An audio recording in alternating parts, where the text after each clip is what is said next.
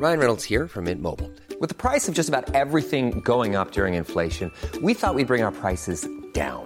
So to help us, we brought in a reverse auctioneer, which is apparently a thing. Mint Mobile unlimited premium wireless. Ready to get 30, 30, bit to get 30, bit to get 20, 20, 20, bit to get 20, 20, bit to get 15, 15, 15, 15 just 15 bucks a month. So, Give it a try at mintmobile.com slash switch. $45 upfront for three months plus taxes and fees. Promo for new customers for limited time. Unlimited more than 40 gigabytes per month. Slows. Full terms at mintmobile.com. Heraldo Radio. La HCL se comparte, se ve y ahora también se escucha. Inicia las noticias de la tarde con Jesús Martín Mendoza en Heraldo Radio.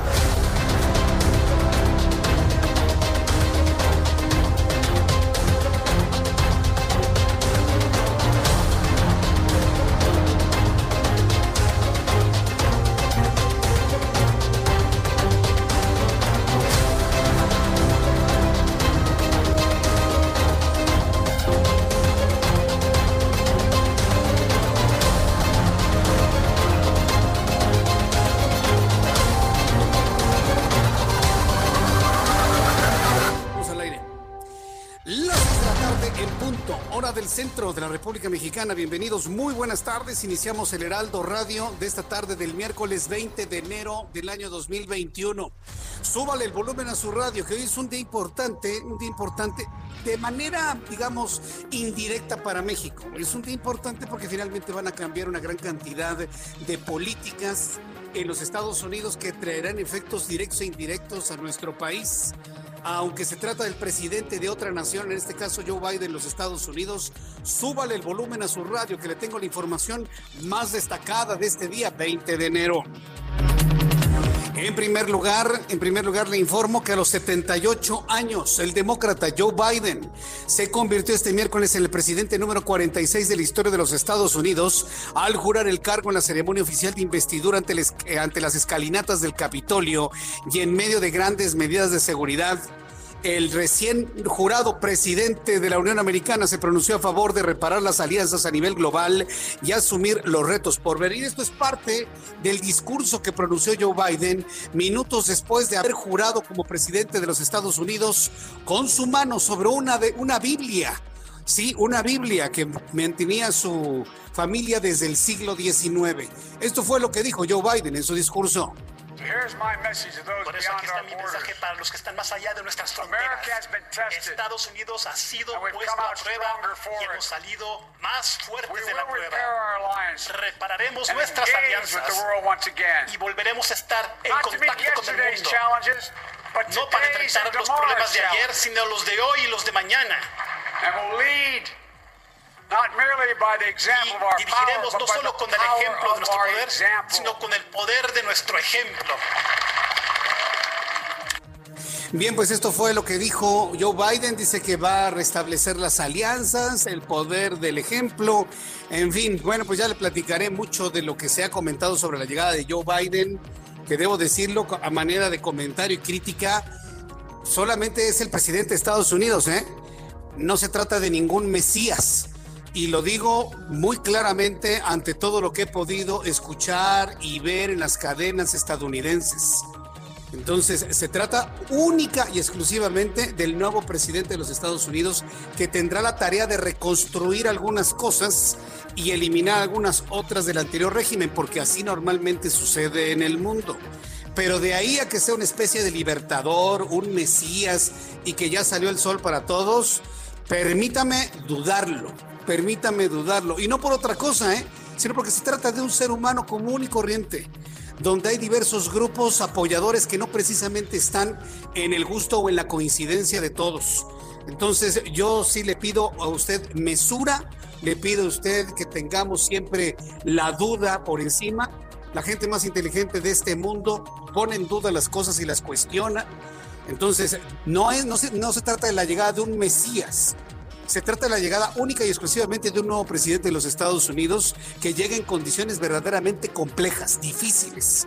Entonces ya tendremos oportunidad de comentarlo con nuestros analistas el día de hoy aquí en el Heraldo Radio. Y bueno, pues también informo que tras tomar posesión como presidente de los Estados Unidos, Joe Biden firmó 15 acciones ejecutivas con el objetivo de aplacar la pandemia del coronavirus al evitar salir de la Organización Mundial de la Salud, el cambio climático con el regreso al Acuerdo de París, la desigualdad racial, así como revertir algunas de las políticas implementadas por el exmandatario Donald Trump. Qué bueno que llega la reconstrucción. Y eh, encontré también algunos comentarios a los cuales yo sí me sumo, ¿eh? Yo sí me sumo los comentarios de lo importante que es un cambio y la reconstrucción. Yo estoy seguro que en México también vamos a vivir un momento tan importante y de gran esperanza al cambiar lo que actualmente tenemos, que parece mala broma, o espero por un hombre o por una mujer verdaderamente sensatos y serios, y que entremos a un proceso de reconstruir a nuestro pobre país. Así que veamos en lo ocurrido en los Estados Unidos lo que seguramente ocurrirá a partir del 1 de octubre del año 2024. Así lo deseamos muchos mexicanos, por supuesto. Y bueno, pues también le informaré que el Instituto Mexicano del Seguro Social, ya hablando de noticias de nuestro país, escuche esta información que le tengo como adelante en este resumen. El Instituto Mexicano del Seguro Social ha recibido 713 quejas por irregularidades en la aplicación de la vacuna contra el COVID-19, de las cuales 184 son en contra de personas que presuntamente se brincaron la fila y que no están en la primera línea de atención en los hospitales. Y es que en este país, ya sabe, somos un país influyente. Ay, es que yo soy amigo del diputado, es que yo soy hijo del senador al presidente. Entonces, todos somos influyentes. Se meten a la fila para poder de alguna manera tener algo que no les corresponde. Ya lo platicaremos también más adelante. Mientras tanto, el Tribunal Electoral del Poder Judicial de la Federación, le informo en este resumen de noticias aquí en el Heraldo Radio, avaló la decisión del Instituto Nacional Electoral de que el diputado Gerardo Fernández Noroña ejerció violencia política de género en contra de la diputada Adriana Dávila del PAN, por lo que deberá dar, ofrecer disculpas públicas a, la senadora Adriana, a la diputada Adriana Dávila. Entonces, Noroña, que no es su estilo, tendrá que pedirle perdón, tendrá que ofrecer disculpas a Adriana Dávila del Partido Acción Nacional. Yo no creo que lo haga porque precisamente estos hombres y mujeres que los tenemos ahí penosamente están ensoberbecidos. Ese es el término. Es un grupúsculo de mexicanos ensoberbecidos y no van a ofrecer ninguna disculpa. Eso se lo puedo garantizar. Ojalá y me equivoque. Ojalá verdaderamente me equivoque. Pero bueno, yo ya se lo adelanté. Mientras tanto, el gobernador de Jalisco, Enrique Alfaro Ramírez, se reunió este miércoles con el presidente de México, Andrés Manuel López Obrador, en Palacio Nacional, donde se abordaron temas de seguridad y el plan de vacunación contra el COVID-19. Pues mire, muy institucional, ¿eh? Muy institucional Enrique Alfaro, el gobernador de Jalisco, quien, bueno, se reúne con el presidente de la República para llegar a estos acuerdos. Más adelante lo platicaremos aquí en el Heraldo Radio. Y además, Wall Street cerró con nuevos máximos históricos en sus tres principales indicadores este miércoles, tras la investidura de Joe Biden como presidente 46 de Estados Unidos, y animado por los resultados de las empresas como Netflix, que se disparó casi un 17%. ¿Por qué Netflix se fue por arriba un 17%? ¿Por la llegada de Joe Biden o por la exhibición de Cobra Kai? Bueno, ya, le, ya lo platicaremos más adelante a ver cuál es lo que ha generado ese efecto, pero sí, Netflix, debo decirle, le arrancó un buen pedazo a la naciente Disney Plus precisamente con la exhibición de la tercera temporada de esa serie que ha sido del gusto tanto de grandes como de chicos. Lo platicaremos también más adelante. Es todo un fenómeno en la televisión estadounidense. Además, Argentina es el primer país de América Latina en aprobar e iniciar la inoculación de la vacuna Sputnik 5, elaborado por los laboratorios rusos Guamaleya a los mayores de 60 años, al considerar que la vacuna tiene una eficacia del 91.8% en este grupo de personas. Noticias desde la isla. Este miércoles el Instituto Finlay de La Habana, Cuba, que desarrolla dos de los cuatro proyectos locales de ensayos clínicos, anunció que Cuba espera producir 100 millones de dosis de su vacuna contra el coronavirus en 2021 e inmunizar a toda su población este año. En este resumen de noticias, bueno, de lo que le he informado sobre las vacunas, ¿no le parece a usted extraño que ningún laboratorio, ningún científico están trabajando en un antiviral contra el coronavirus? ¿Solamente están trabajando en vacunas? ¿Por qué no se trabaja en un antiviral eficiente para la terapéutica de quienes ya están enfermos? Es una pregunta que por lo pronto en el corto plazo no tendrá respuesta. Vamos con nuestros compañeros reporteros urbanos, periodistas especializados en información de ciudad. vamos a entrar en comunicación con Leticia Ríos, nuestra corresponsal en el Estado de México. Adelante, Leti, te escuchamos.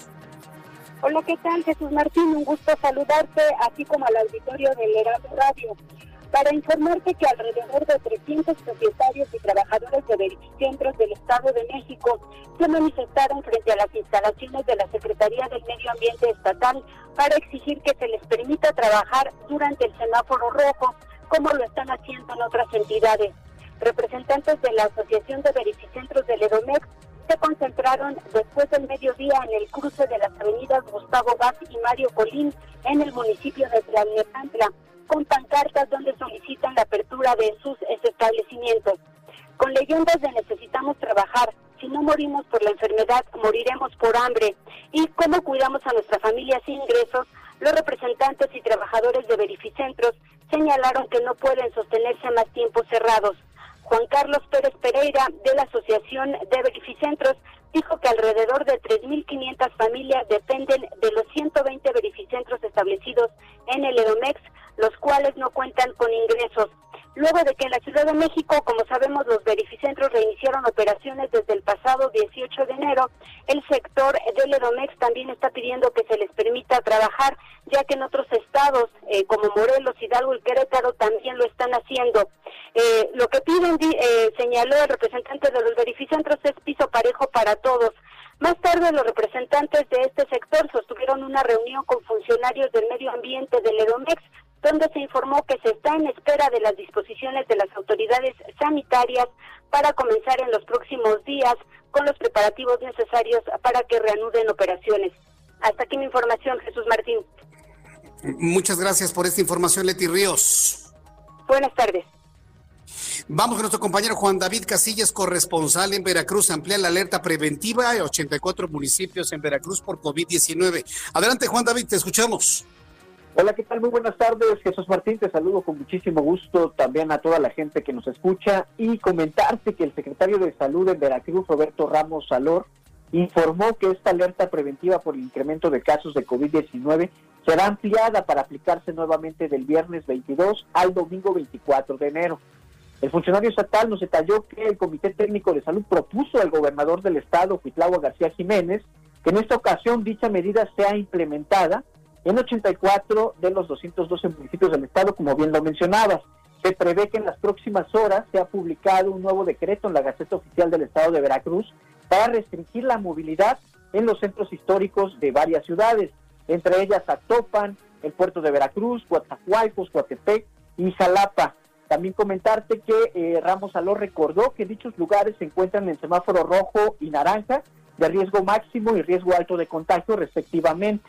Cabe recordar que siete municipios se mantendrán en semáforo rojo, 77 en naranja, 116 en amarillo y dos en semáforo verde en el estado de Veracruz del 18 al 31 de enero. La alerta preventiva contempla la instalación de filtros sanitarios y la reducción de la presencia de transeúntes en calles de la zona centro de cada ciudad mencionada. Este es el reporte, Jesús Martín. Correcto, muchas gracias por esta información, Juan David Casillas. Hasta luego, buenas tardes. Hasta luego, que te vaya muy bien. Esto en las noticias de los estados en el país. Aquí en la República Mexicana también tenemos información internacional. Le adelanto que el día de hoy una fuerte explosión se registró en la zona central de la ciudad de Madrid. Increíble.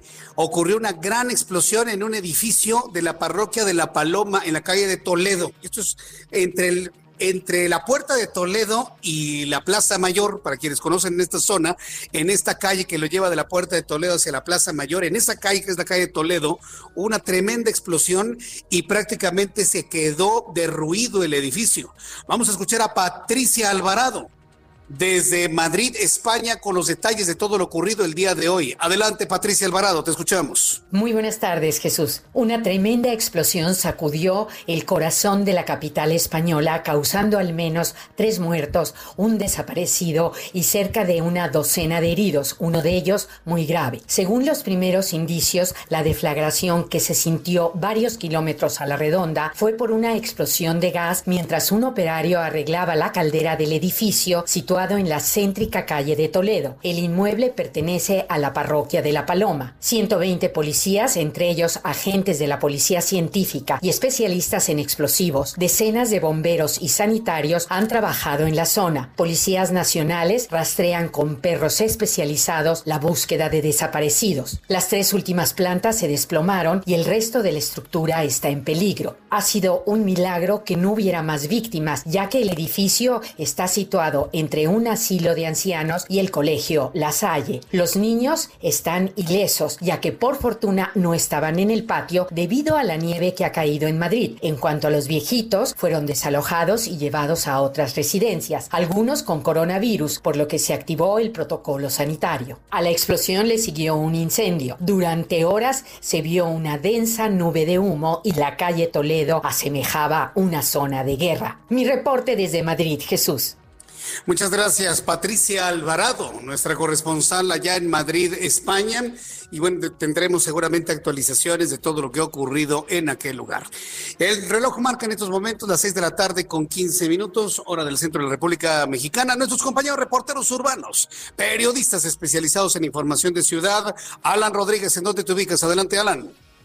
Hola, ¿qué tal Jesús Martín? Amigos, muy buenas tardes. Me encuentro en estos momentos en el circuito del Zócalo de la Ciudad de México, precisamente en la cara sur, la cara sur, la cual abarca desde la zona de Pinosores hasta la calle 5 de febrero. Recientemente fue inaugurado en este espacio la ampliación del corredor peatonal, es decir, más de 3.000 metros cuadrados habilitados para que todas las personas que visitan el centro de la Ciudad de México cuenten con un espacio en el cual puedan descansar. En ese punto hemos podido observar que han colocado cuatro racks de bicicletas, 68 bancos, 28 bancas, tres mesas, tres sombrillas, 106 jardineras, al igual que 1.597 plantas y 40 árboles, lo cual mejora muchísimo la imagen del primer cuadro de la Ciudad de México. Por lo pronto, comentarles y hacerles la petición a las personas que se acerquen a este punto que respeten las medidas de sana distancia y en todo momento utilicen su cubreboca. Por lo pronto, es el reporte que tenemos en este punto, en el que queda únicamente habilitados dos carriles para la circulación vehicular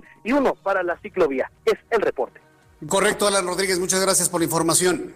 Muy buenas tardes, estamos al pendiente. Hasta luego, estamos muy pendientes. Daniel Magaña, ¿en qué punto de la capital de la República te encuentras? Adelante, Daniel. ¿Qué tal, Jesús Martínez? Muy buenas tardes. Bueno, pues ya cae la tarde aquí en el Valle de México con información vehicular para las personas que utilizan la zona del circuito interior en el tramo de Río Miscuac en dirección prácticamente desde la zona de Apatlaco hasta la incorporación a la calzada de Tlalpan. No, no encontramos complicaciones Dale los carriles laterales únicamente con algo de rezago en esta incorporación hacia la zona de Tlalpan, pero a partir de aquí ya el avance mejora también en dirección a la alberca olímpica, el sentido opuesto, con buenas condiciones viales, en el caso de que se trasladen hacia las inmediaciones del Palacio de los Deportes. El reporte Jesús Martín. Muy buena tarde. Muchas gracias por la información, Daniel Magaña. Continuamos atentos. Continuamos atentos. Y vamos a tener también a nuestro compañero Augusto Atempa. ¿En dónde te ubicas, Augusto? Adelante. Pues, Martín, excelente tarde. Pues eh, te platico que esta tarde se llevó a cabo un operativo en la zona poniente de la ciudad y esto fue por parte de la Policía de Investigación, apoyados por los elementos de la Secretaría de Seguridad Ciudadana. Y este operativo ocurrió en las calles de la colonia Las Águilas, en la, en la alcaldía de Álvaro Obregón, y es precisamente en la calle Presa de Tarango donde se desarrolla toda esta movilización policial en la que participan más de ocho vehículos de la Policía de Investigación, varias motocicletas de la Secretaría de Seguridad Ciudadana. Los uniformados aseguraron un camión que está relacionado con la banda de Lenin Canchola, este sujeto que controla la venta de droga en la zona poniente de la ciudad. Y este individuo fue quien presuntamente ordenó el asesinato de un hombre en la colonia Miscuac. Esto fue hace una semana y lo recordarás porque fue un sujeto, bueno, el sicario iba en una silla de ruedas, se levanta de la silla de ruedas y ataca balazos a un hombre que iba saliendo de su domicilio. La policía continúa con la pista de Lenin Cachola y hoy por la madrugada se llevaron a cabo dos cateos más en, dos, en los domicilios ubicados en la alcaldía de Álvaro Obregón, buscando pistas que puedan derivar con el arresto de este sujeto. Entonces, Martín, mi reporte. Muchas gracias por la información, Augusto Tempa. Seguimos pendientes. Seguimos pendientes. Cuando el reloj marca en estos momentos las 6 de la tarde con 18 minutos, vamos a revisar lo que sucedía un día como hoy, 20 de enero, en México, el mundo y la historia con Abraham Arreola. Amigos, bienvenidos. Esto es un día como hoy en la historia 20 de enero. Para empezar, hoy en Estados Unidos, como seguramente ya se está comentando, es el día de la toma presidencial, así que pues enlistar todos los presidentes me, me, llevaría rato, pero lo que sí les puedo decir es que como Joe Biden hoy está tomando posesión de la presidencia, además de haberle ganado a Trump en las elecciones, le ganó también en la edad, al ser el presidente más grande, más viejo, más mayor, con la edad de 78 años, nada más. Está chavo, está chavo la verdad. Está chavo, yo creo que va a llegar a aprender este muchachón. Pero vámonos a México porque ahí en 1576 se fundó la Villa de León como una guarnición para los españoles que se encontraban en guerra con los grupos de chichimecas que poblaban la región. En 1821, Vicente Guerrero rechaza el indulto ofrecido por Iturbide, pero no obstante ofrece apoyar el plan para consolidar la independencia de México. Y es que acuérdense que Vicente Guerrero era un hueso duro de roer. Y porque le secuestraron a sus parientes se dejó el conejo. No, hombre, no, hombre, les digo. En 1913 muere en la Ciudad de México el grabador José Guadalupe Posada, uno de los más importantes, o mejor dicho, más populares grabadores mexicanos, cuya fama trascendió nuestras fronteras y que popularizó el personaje de la calavera Catrina. Y ojo, él la popularizó, no la inventó. Pero eso sí, él fue el que hizo la canción, digamos que hizo el despacito de la Catrina, algo así. Él no inventó el género, pero eso sí, lo hizo mundialmente reconocido. Así que un aplauso a donde quiera que se encuentre José Guadalupe Posada y disfrutemos de la herencia que nos ha dejado a los mexicanos. Amigos Jesús Orlando, esto fue un día como hoy de veritas de veritas en la historia. Muchísimas gracias también a los que me han comentado en Twitter. Muchas gracias, Abraham Arreola. Muy bueno, Abraham Arreola. Bueno, cuando en este momento ya son las 6 de la tarde con 21 minutos, saludo con muchísimo gusto a nuestra querida amiga internacionalista, colaboradora del Heraldo Radio, Lila Abed. Mi querida Lila, ¿qué jornada has vivido el día de hoy, 20 de enero? Bienvenida, muy buenas tardes.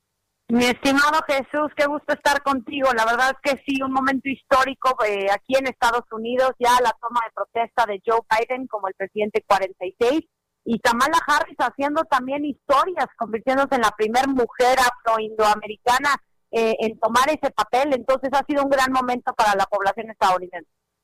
Fíjate que hay un asunto que a mí me llamó poderosamente la atención. Vi transmisiones de algunas cadenas estadounidenses y bueno, pues a mí me, llamó mucho la atención la forma en la que se expresaban de Joe Biden y esa parte me preocupa, porque más que como presidente de Estados Unidos, pues algunos lo, lo, lo, alababan como si se tratara de un Mesías. A mí la verdad sí, sí me preocupa que haya una expectativa mayor a la que pueda dar el demócrata Joe Biden. ¿Tú cómo lo ves, eh, Lila? Sí, Jesús, digo, ah, mira, yo, yo creo que lo que ven en, Joe Biden, y yo he tenido el privilegio de conocerlo y trabajar de la mano en varias ocasiones con el actual presidente, es una persona muy sencilla, muy humilde, muy cercana a la gente, es una persona que, que lo que hace y lo que dice lo cumple. Entonces creo que eh, hereda un país muy polarizado, muy dividido. Creo que las mayorías demócratas en la Cámara de Representantes y en el Senado lo van a ayudar para impulsar su agenda que tiene para su gobierno. Eh, pero sí el tema de, de, la tensión social, del racismo latente, de, de esta eh, de inquietud que vimos eh, social, eh, que fue el asalto al Capitolio como la culminación del odio que impulsó Trump durante los últimos cuatro años, va a complicar el unir a un país que está polarizado, como te lo dije, pero me parece que lo que está haciendo en su primer día como presidente, ya tomando las riendas de la Casa Blanca, firmando 17 órdenes ejecutivas, ya poniendo manos a la obra, también enviando eh, una iniciativa al Congreso y qué mejor, eh, pues qué mejor eh, triunfo que ya le confirmaron a la directora de Inteligencia Nacional, Avril Haines, entonces ya tienen la primera confirmación de su gabinete. Correcto, entonces ya regresa entonces a la Organización Mundial de la Salud, regresa el protocolo de París. Eh, ¿qué, hay en materia de, migración? ¿Qué va a pasar con los migrantes? Muchos que por cierto van a llegar a la frontera con Estados Unidos, México y Estados Unidos en los próximos días. En esa materia, ¿qué es lo que ha firmado distinto a lo que había antes con Donald Trump? Pues sí, primero en, en materia, en cuanto a las órdenes ejecutivas que emitió, eh, va a proteger a los soñadores que están bajo DACA, esta orden ejecutiva que hizo el ex eh, presidente Barack Obama en el 2012 para proteger a aquellos indocumentados que llegaron a una muy corta edad a Estados Unidos pero que no cuentan con la ciudadanía. También frenó la construcción del muro fronterizo y está por enviar una iniciativa al Congreso en materia de migratoria para ofrecerle un, camino hacia la ciudadanía a los 11 millones indocumentados, también ampliar las peticiones de asilo, también invertir en tecnologías de patrullaje en la frontera. En para esta reforma integral migratoria va a requerir de la aprobación de ambas cámaras del Congreso. En el Senado sí va a tener que negociar con los republicanos para aprobar esta iniciativa porque se requiere 60 de los 100 senadores para aprobarla. Entonces, este, yo creo que en esto, en este rubro va a ser muy benéfico tanto para nuestros connacionales en Estados Unidos como también para desmantelar la política que implementó Trump con México.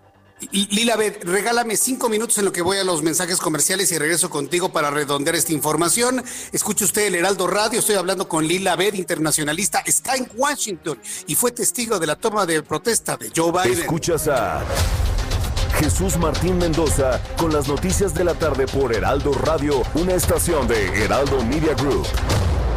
Heraldo Radio.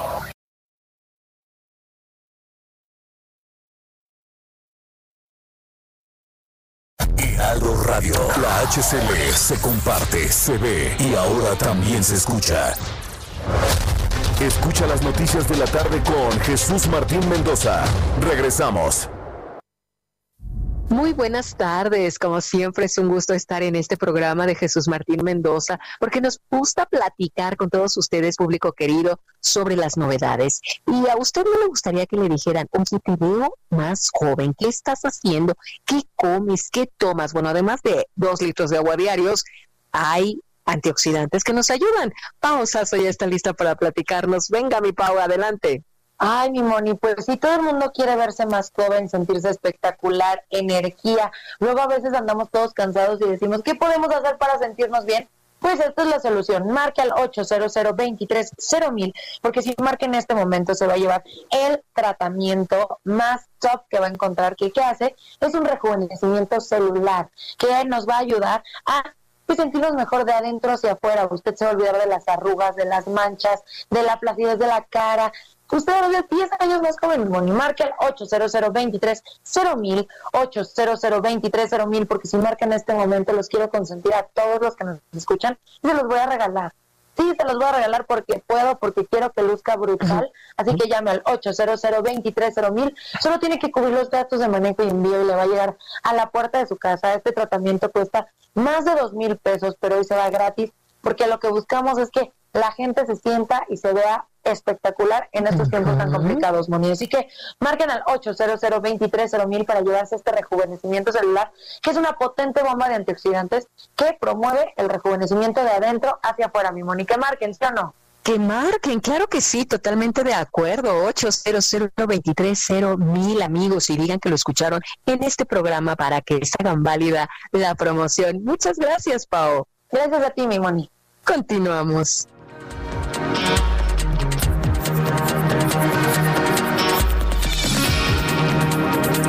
El reloj marca a las 6 de la tarde con 32 minutos hora del centro de la República Mexicana. Bien, eh, eh, Lila, Lila Bed es internacionalista, está en Washington DC y fue testigo de la toma de posesión de Joe Biden, que hay que verlo de esta manera, Lila Bed, también el personaje que fue Donald Trump hasta el último momento fue dando nota. Todos los medios de comunicación presentaban dos imágenes, una de la llegada de los invitados al Capitolio y otra de la llegada del Air Force One a Mar-a-Lago en Florida, en donde Donald Trump pues, ahí dejó de ser presidente de los Estados Unidos.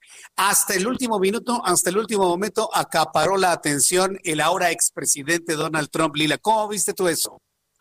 Pues sí, porque rompió con una tradición de más de 150 años al no acompañar al nuevo presidente a la inauguración presidencial. Entonces, En paralelo, los medios de comunicación tuvieron que cubrir la partida de, Donald Trump primero de la Casa Blanca a la base aérea de Andrews y luego hacia su residencia en Mar-a-Lago, Florida. Entonces, por eso vimos que también había un énfasis en, en, la salida de Trump, ¿no? Eh, y, y, justo al mismo tiempo, casi al mismo tiempo, pues empalmó con la toma de protesta, con la inauguración presidencial de Joe Biden, en donde sí estuvieron presentes, por ejemplo, el, ex vicepresidente Mike Pence, al igual que los líderes eh, republicanos de ambas cámaras del Congreso. Entonces, a pesar de que pues se despidió con varias, eh, una despedida ahí militar, un poco más reducida, pues finalmente todos los, los republicanos fueron a apoyar a Joe Biden. Correcto. Bueno, ahora qué sigue después de esto? Ya digamos que mañana va a haber una especie de resaca, ¿no? O ya se está viviendo una resaca en los Estados Unidos de todo lo ocurrido el día de hoy. ¿Qué viene en el corto y en el mediano plazo? Ya nos hablaste de las eh, acciones ejecutivas que ha firmado el presidente Biden. ¿Qué sigue para el corto y mediano plazo, Lila? Pues no sé cuánto les va a durar la resaca, Jesús, porque ahí viene el juicio político, todavía hablando de Donald Trump, ya que se salió, todavía sigue vigente la política estadounidense porque ya viene el juicio político eh, en el Senado. Eso es algo que va a ocurrir en, las próximas semanas. Está todavía la confirmación pendiente de más de 30 miembros del gabinete de Joe Biden. Este todavía queda por atender la crisis sanitaria por COVID-19 que ya superó más de 400 mil muertes en el país. Está una recuperación económica que tienen que atender, también el tema de cambio climático, restaurar el prestigio de Estados Unidos ante el mundo. Entonces, hay, hay una infinidad de temas que va a tener que enfrentar el nuevo presidente de Estados Unidos.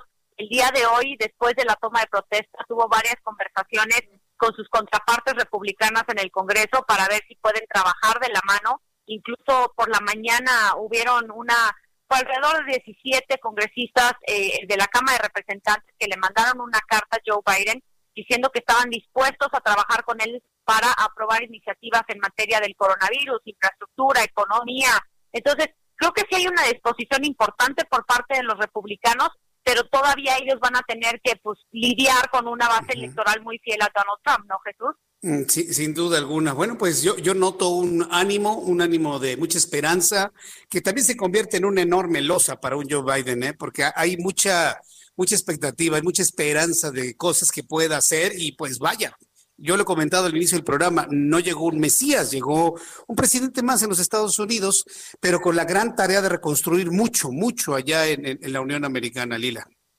Totalmente, yo creo que mucha de, la responsabilidad va a recaer en sus miembros del gabinete, por eso es que se, dio la tarea de no de escoger de manera muy puntual a, quienes iban a dirigir las secretarías más importantes de Estado.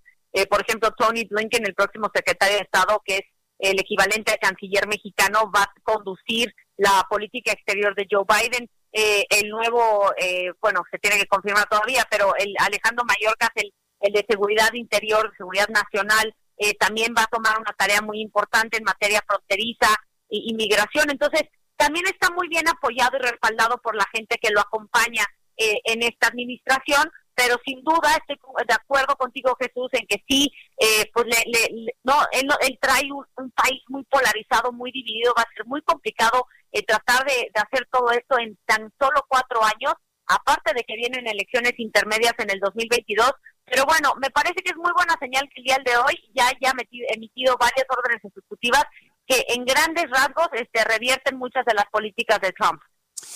Pues eh, Lila yo te quiero agradecer mucho estos, eh, este análisis que has hecho, sin duda, gran carga simbólica de, un cambio en la presidencia de los Estados Unidos que ha generado mucha expectativa y sobre todo mucha esperanza en aquel país. Estaremos muy atentos de ir analizando varios puntos que tienen que ver con la seguridad, las armas, lo migratorio, en fin, lo que de alguna manera para México sería pues importante empezar a, revisar y resolver. Y por lo pronto agradezco muchísimo esta colaboración y te deseo un buen regreso a, México en los próximos días. Gracias, Lilia Beth. Al contrario, Jesús, muchas gracias a ti por el espacio y por tu tiempo. Siempre es un gusto estar contigo. Igualmente, es un gusto tenerte aquí en este programa de noticias. Gracias, Lila.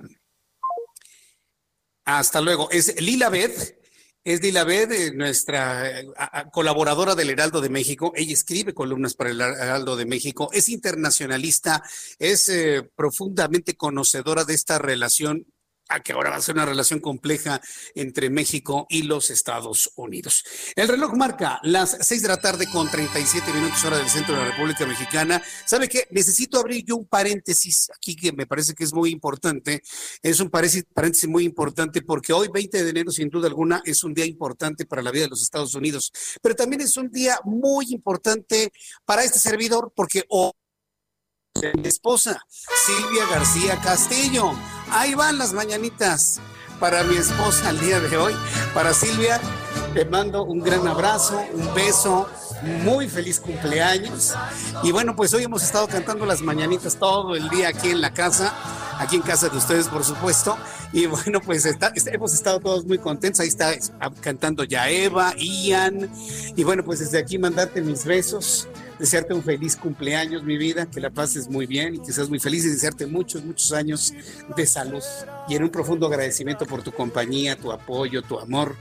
Feliz cumpleaños, Silvia García Castillo. Muy feliz cumpleaños. Súbela a las mañanitas, Orlando, por favor. Y en la pila del bautismo cantaron los ruiseñores. Silvia García Castillo, a mi esposa, muchas felicidades a Silvia García Castillo. Y bueno, pues mamá de Ian, de Eva, y bueno, pues estamos todos muy contentos aquí. Hasta me dice, ay, no te lo vayas a pasar en mi cumpleaños viendo todo lo de Biden. No, no, te prometo que no. Vimos un poquito, por supuesto, y lo más elemental. Y hoy la hemos pasado muy bien. Y agradezco a todos nuestros compañeros y amigos que me siguen a través de esta plataforma de YouTube. Las felicitaciones para mi esposa. Muchísimas gracias. Son ustedes muy generosos y les agradezco infinitamente todo lo que le dicen a mi esposa. Muchas gracias y muy buenas noches. Bien, pues vamos a continuar con la información. Le digo, central, central la llegada de Joe Biden a la presidencia de los Estados Unidos. ¿Por qué? Porque necesariamente la nueva política y la nueva agenda del señor Biden va a influir en nuestro país. Y por cierto, hay que decirlo, ya empezamos a ver las primeras fracturas, bueno, no visibles, pero sí de discurso en el gobierno mexicano. Hemos visto cómo el presidente eh, López Obrador en realidad no está muy contento con la llegada de Biden, pero ¿qué tal la secretaria de Economía, Tatiana Cloutier? Está bueno, pero emocionadísima que porque ya llegó Biden y que porque la comunicación y porque nos va a ir muy bien. Dentro del mismo gobierno mexicano hay fracturas o por ejemplo, o por lo menos diferencia de pensamiento y de percepción con la llegada de Biden. Me da mucho gusto saludar a través de la línea telefónica a don José Carreño.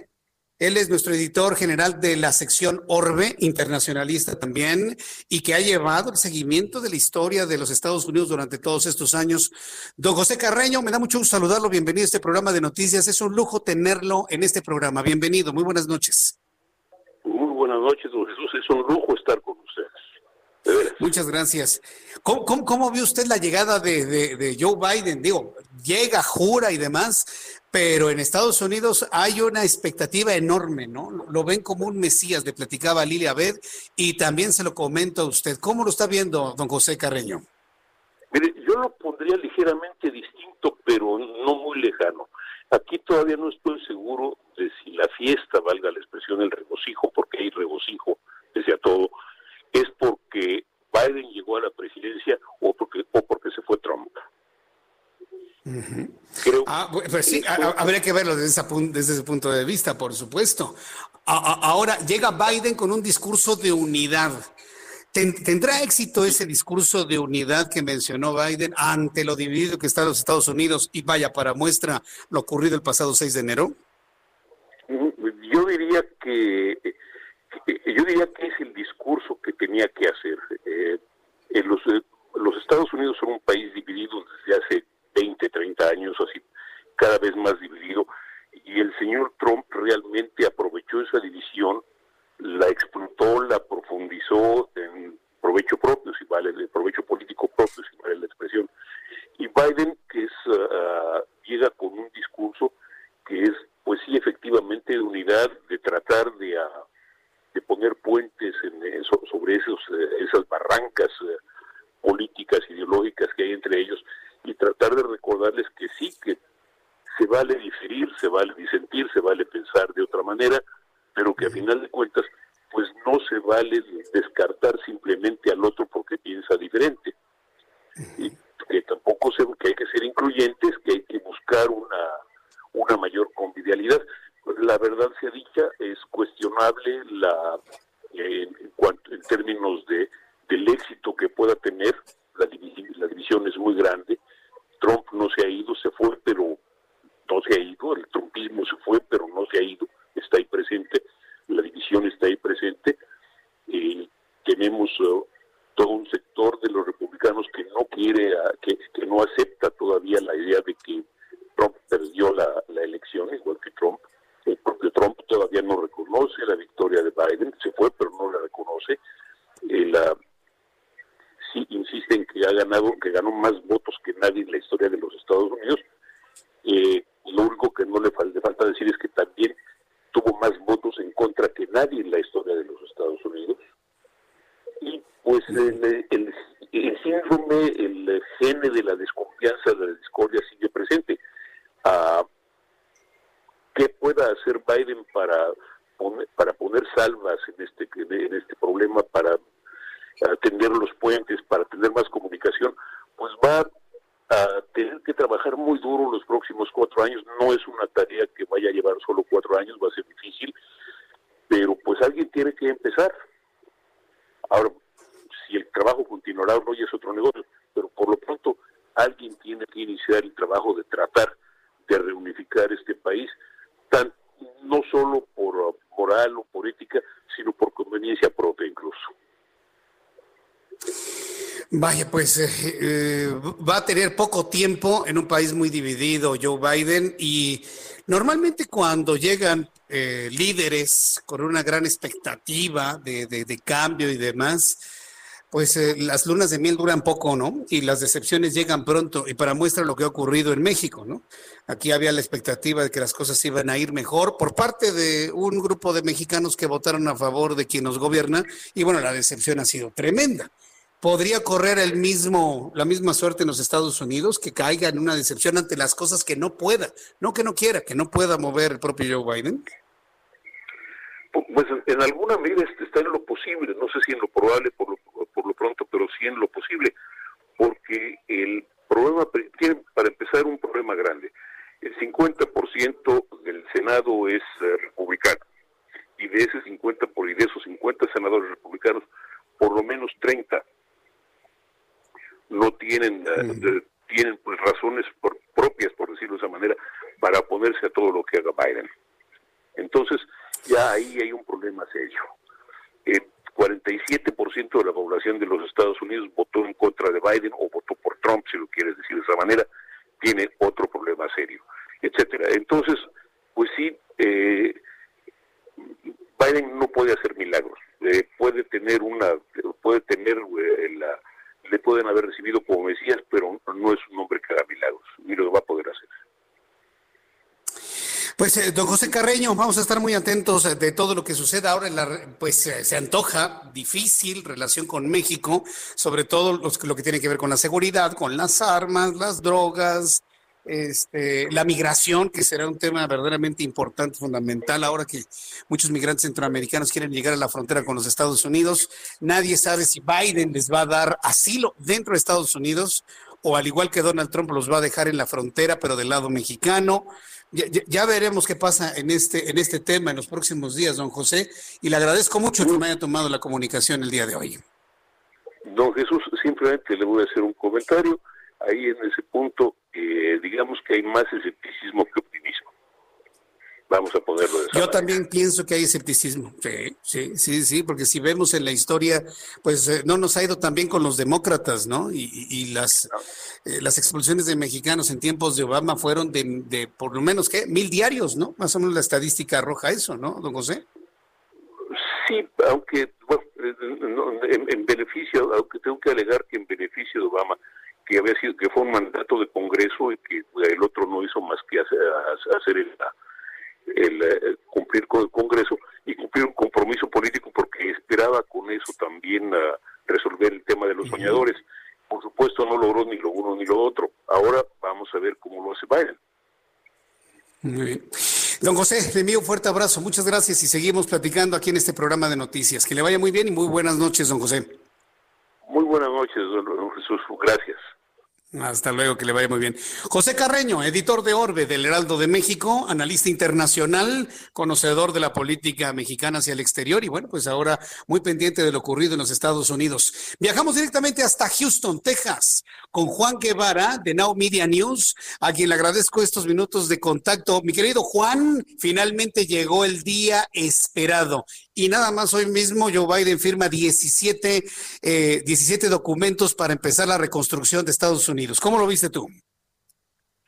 Mira, muy bien, me pareció, no solamente eso, acaban de terminar la última conferencia de prensa hace 10 minutos, 15 minutos, eh, y la verdad es que es completa y total.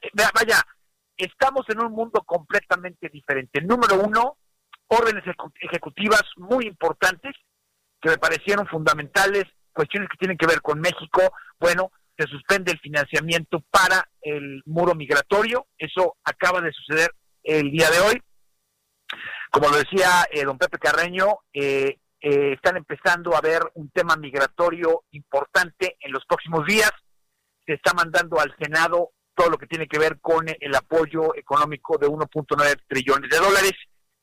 una cosa que me gustó mucho es la sobriedad del evento. Joe Biden llegó, eh, hizo lo que tenía que hacer en cuestión de protocolo, pero no hubo mucho aspavientos, y si, me permite la expresión. Llegó a trabajar. Y una de las cosas que dijo la secretaria de prensa eh, el día de hoy es que, que, los ciudadanos americanos entiendan que el presidente trabaja para, la, para los ciudadanos americanos. Es decir, muy diferente a el discurso, muy diferente la forma en que opera Joe Biden. Eh, le preguntaron sobre el aborto, eh, hace unos momentos eh, la secretaria de prensa dijo el presidente de los Estados Unidos es un hombre católico, no dijo ni sí ni no, ni se metió en problemas, simplemente eh, enfatizó la fe del presidente. La primera llamada que va a tener Joe Biden, lo cual me llama mucho la atención y hasta cierto punto me da un, poco de tristeza, es que la primera llamada que va a tener Donald, perdóname, nos, nos mal acostumbramos, Joe Biden al, a, el primer jefe de Estado con el que va a tener comunicación formal es el viernes y será Justin Trudeau de Canadá. Deberíamos estar en México como de los primeros que se comunican con, el país. Sin embargo, bueno, no es así. No, no es así. Eh, obviamente le preguntaron sobre el ciberataque ruso eh, y una de las cosas que contestaron fue que eh, los Estados Unidos se reserva la, la respuesta, pero va a ser contundente y va a ser clara y no le van a permitir que Putin empiece a merodear con los Estados Unidos. Eh, Joe Biden acaba de tuitear hace unos segundos diciendo que es un nuevo día en los Estados Unidos. Es decir, llegó y llegó preparado, a pesar de que Donald Trump le puso todas las trabas del mundo para poder empezar, llegó preparado, sabe lo que está haciendo, se nota un control completo de la administración, la gente está organizada y eh, vaya, como lo dijiste tú, eh, varias órdenes ejecutivas firmadas, muchas tienen que ver con el tema migratorio, eh, y llegó prácticamente a trabajar. Se espera que el día de mañana se empiecen las confirmaciones formales de varios de sus secretarios de Estado en el Senado. Le preguntaron cuál era su opinión a esta en esta conferencia de prensa si eh, la Casa Blanca tenía una opinión sobre el juicio político con Donald Trump y dijo es una situación es una situación del Senado. sin embargo, sabemos que el Senado puede multi, o sea, hacer multitasking, es decir, hacer varias cosas al mismo tiempo. Así que no, se descarta una, una relación así. Pues fíjate que me dejaste preocupado eh, en lo que mencionas de los contactos con los presidentes del mundo y que el primero eh, sería Justin Trudeau de Canadá. El segundo debería ser Andrés Manuel López Obrador de México porque estamos en un acuerdo comercial y eso no va a ocurrir. Y me preocupa que esto se lea de una manera negativa, que nos afecten los mercados comerciales, que nos afecten las calificaciones que están por venir. De, verdad es eh, inexplicable la, la posición mexicana en este momento, verdaderamente inexplicable. Juan? Mira, la verdad es que, tenéis que te decir una cosa, Jesús Martín, es decir, yo no creo que vaya a haber un problema eh, en, en, los Estados Unidos con la relación con México. Va más allá de López Obrador, la verdad. Es decir, Ojalá. Eh, va más allá de López Obrador. Yo creo que, eh, pero sí creo que el hecho de que López Obrador se haya tomado su tiempo en felicitar al que había sido el presidente de los Estados Unidos le va a afectar. Creo que, creo que estamos en la, en, en la defensiva en México en este momento que tenemos que reconstruir es más fácil cuando no tienes, o sea, es más fácil cuando le caes bien a la gente. Es, me explico, es decir, en general cuando tiene una buena relación, Justin Trudeau tiene una muy buena relación con Biden porque lo conoce desde Obama. Se llevan muy bien, siempre han sido cuates, ¿no?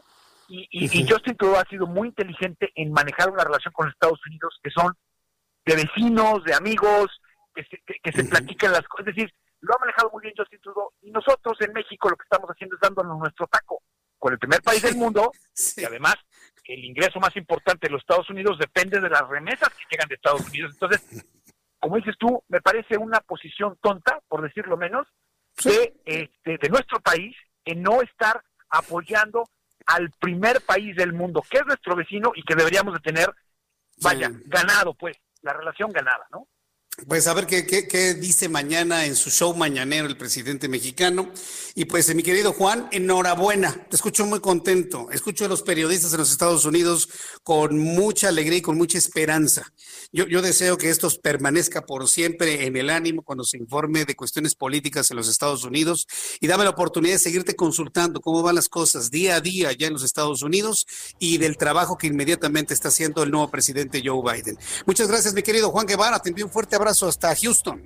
Igualmente, igualmente ya sabes que estamos siempre a la orden. Muchas gracias Juan Guevara, que te vaya muy bien. Hasta pronto. Juan Guevara es eh, nuestro colaborador en Houston de Now Media News, aquí en el Heraldo Radio. Saludos a nuestros amigos allá en Houston. Saludos a nuestros amigos en todos los alrededores de Houston, Texas. Gracias por estar en sintonía con nosotros. Y en otras partes de la Unión Americana, si usted me escucha en los Estados Unidos, a toda la comunidad mexicana, y no mexicana, por supuesto, a todos los que nos escuchan en los Estados Unidos, le invito para que me escriba a través de nuestro canal de YouTube, Jesús Martín MX, y a través de Twitter, arroba Jesús Martín MX. Y a lo largo de nuestro programa, ya le voy a tener otras noticias, por supuesto, me va diciendo qué es lo que le pareció la toma de la rendición de protesta de Joe Biden como presidente 46 de los Estados Unidos. Voy a los anuncios, escríbame, Twitter, arroba Jesús Martín MX y en YouTube en el canal Jesús Martín MX. Escuchas a Jesús Martín Mendoza con las noticias de la tarde por Heraldo Radio, una estación de Heraldo Media Group. Heraldo Radio.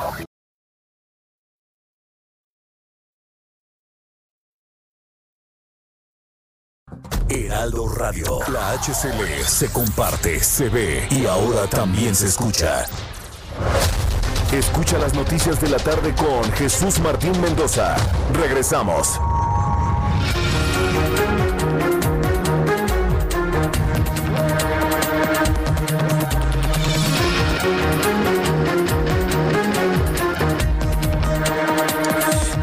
Reloj marca las 7 de la noche en punto hora del centro de la República Mexicana, le presento un resumen con las noticias más importantes. En primer lugar, le informo que con el objetivo de garantizar atención a pacientes con COVID-19 debido al alza de contagios y hospitalizaciones en Nuevo León y en Coahuila, el Instituto Mexicano del Seguro Social, el IMSS, trabaja en la reconversión para aumentar el número de camas. El director general del Seguro Social, Zoé Robledo, destacó que en ambas entidades se ha realizado un trabajo coordinado, integrado y permanente con los gobiernos a fin de contar con mayor infraestructura para la atención de la pandemia. Recuerde que la cama, cuando se habla de cama de hospital, es evidentemente el box, el colchón, las sábanas, el equipo respirador, el, equipo de, de, monitoreo de signos vitales, el oxímetro, un médico y una enfermera y medicamentos. Todo esto en conjunto hablamos de una cama. Bueno, pues el Instituto Mexicano del Seguro Social está trabajando para incrementar las camas sensables en el, en el Seguro Social para poder atender a personas con COVID-19. Además, la Secretaría de Salud confirmó que a partir de este miércoles inició la vacunación contra COVID-19 a personal de salud de hospitales privados. Contrario a lo que se había dicho, por ahí hubo una diputada que dijo, ay, pues los médicos privados tienen mucho dinero para atenderse el COVID. Así, una diputada de Morena, no, hombre, le cayó negra. Le cayó, bueno, ni, ni al presidente le gustó el comentario, ¿eh? Bueno, después de ese comentario de esta insensata diputada que ni siquiera voy a gastar mi saliva para mencionar su pequeño nombre, bueno, pues después de ese comentario de la semana pasada, hoy se anuncia el inicio de la vacunación a los eh, a personal de salud de hospitales privados. A través de un comunicado, la dependencia señaló que en este sector se aplicará un total de 5.130 dosis de vacunas en cuatro sedes militares de la Secretaría de la Defensa Nacional.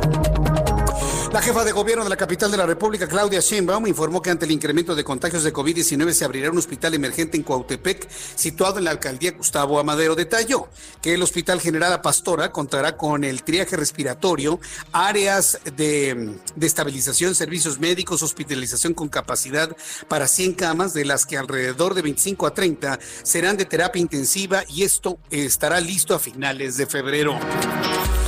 Le informo que el cardenal Norberto Rivera Carrera permanece intubado con I, permanece intubado en un área de terapia intensiva en un hospital privado como consecuencia del COVID-19. Sin embargo, su pronóstico es esperanzador, anunció su vocero Hugo Valdemar Romero. Mire, ya, ya estas expectativas vamos a dejarlas a un lado porque eh, se había dicho que Norberto Rivera se encontraba sumamente grave, se encontraba sumamente grave y además el propio Hugo Valdemar señaló al cardenal Carlos Aguiar Retes, actual arzobispo primado de México, de no querer pagar la cuenta de hospital de Norberto Rivera Carrera. Toda una polémica que se ha generado sobre ello, una polémica que se ha dirimido en las redes sociales, de la cual comentaremos un poco más adelante aquí en el Heraldo Radio. Mientras tanto, el presidente de los Estados Unidos, Joe Biden, firmó este miércoles una orden ejecutiva para salvaguardar el programa DACA, el que protege a la de la deportación a 650 mil jóvenes indocumentados que llegaron a los Estados Unidos cuando eran niños, conocidos como los Dreamers o como los soñadores. También firmó este miércoles otro decreto que ordena detener la construcción del muro fronterizo con México al acabar con la emergencia nacional decretada con su predecesor Donald Trump para desviar fondos hacia ese proyecto. Se acabó el muro. Hoy lo derrumbó Joe Biden. Y también el presidente de Estados Unidos indicó este miércoles que su antecesor Donald Trump le dejó una carta muy generosa en el despacho Oval, cumpliendo con una tradición del cambio de mando pese a que no asistió a la ceremonia. Sin embargo, el anuncio de Biden no reveló el contenido carácter privado. También la jefa de prensa de la Casa Blanca, Jen Psaki, informó que Joe Biden hablará con el primer ministro canadiense Justin Trudeau en su primera llamada oficial como presidente de los Estados Unidos. La nueva vocera de la Casa Blanca se llama Jen Psaki. Ofreció su primera conferencia de prensa en la que informó sobre las primeras acciones de la administración de Joe Biden, detalló sobre la firma de decretos, le preguntaron sobre el aborto. Y la nueva vocera de Joe Biden aseguró, el presidente de Estados Unidos es católico. Las noticias en resumen. Le invito para que siga con nosotros. Le saluda Jesús Martín Mendoza.